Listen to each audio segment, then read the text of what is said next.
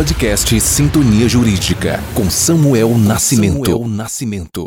O julgamento do ex-presidente Lula ficará marcado na história do Brasil, não apenas porque é a primeira vez que um presidente da República é condenado à prisão pela justiça comum, mas especialmente em razão das inúmeras manifestações públicas de juristas que acusam haver erros técnicos no processo, de modo que a decisão proferida pelo juiz Sérgio Moro seria, na melhor das hipóteses, um ato de interesse deliberadamente político-partidário. O ex-presidente responde por crimes de corrupção passiva em vários processos.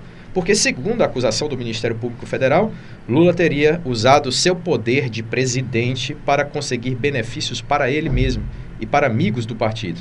A tese dos acusadores, no caso Triplex, é de que, mesmo não havendo nenhuma prova formal de que Lula seja dono do apartamento, a construtora OAS teria sim lhe dado o imóvel em troca de contratos com a Petrobras. Apesar de todos os debates complexos que vemos na imprensa, o caso é muito simples de entender. Lula foi condenado porque teria facilitado a realização de fraudes em licitações na Petrobras e, em troca disso, recebeu, entre outros mimos, um apartamento de presente. Esse já é um cenário comum em cidades pequenas, onde, depois de alguma investigação, investigação, a justiça descobre esquemas de corrupção e condena à prisão prefeitos. É uma história comum, mas quando se trata de Lula, o cenário ganha outra dimensão. A maior polêmica do caso Lula está na constituição das provas que levaram ao convencimento do juiz. A maior garantia que as pessoas comuns possuem no Estado de Direito e numa democracia é sua liberdade de pensar, de se expressar e de ir e vir. Ninguém pode ser condenado sem um devido processo legal, e muito menos preso. Devido processo legal requer a existência de provas, e quando não, quando há alguma dúvida sobre a veracidade dessas provas,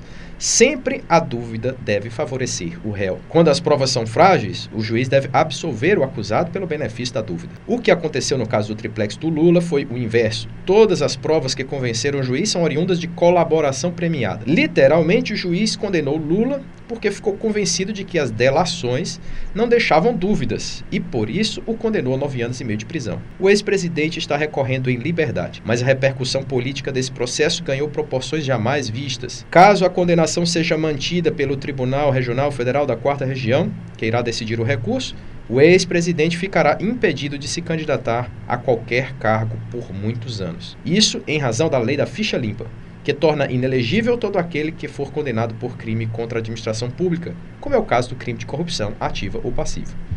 Lula é um político, líder sindical, ex-presidente da República e hoje é apontado por todas as pesquisas pré-eleitorais deste ano como predileto dos eleitores brasileiros para ser o próximo presidente da República. Mas essa história pode mudar de direção e tudo depende da decisão judicial a que assistiremos nos próximos dias. Os dois setores da sociedade mais interessados nessa decisão parecem ter a mesma expectativa quanto ao resultado. Do lado de cima, o mercado financeiro já dá como certa a inelegibilidade de Lula e age de forma tranquila em suas apostas. E do lado de baixo, os movimentos populares já organizam para lutar pela candidatura de Lula, mesmo que seja declarado ficha suja. O conflito político e social está posto, mas o Brasil, em seus quase 30 anos de Constituição Cidadã, poderá chegar mais forte ao final do ano de 2018.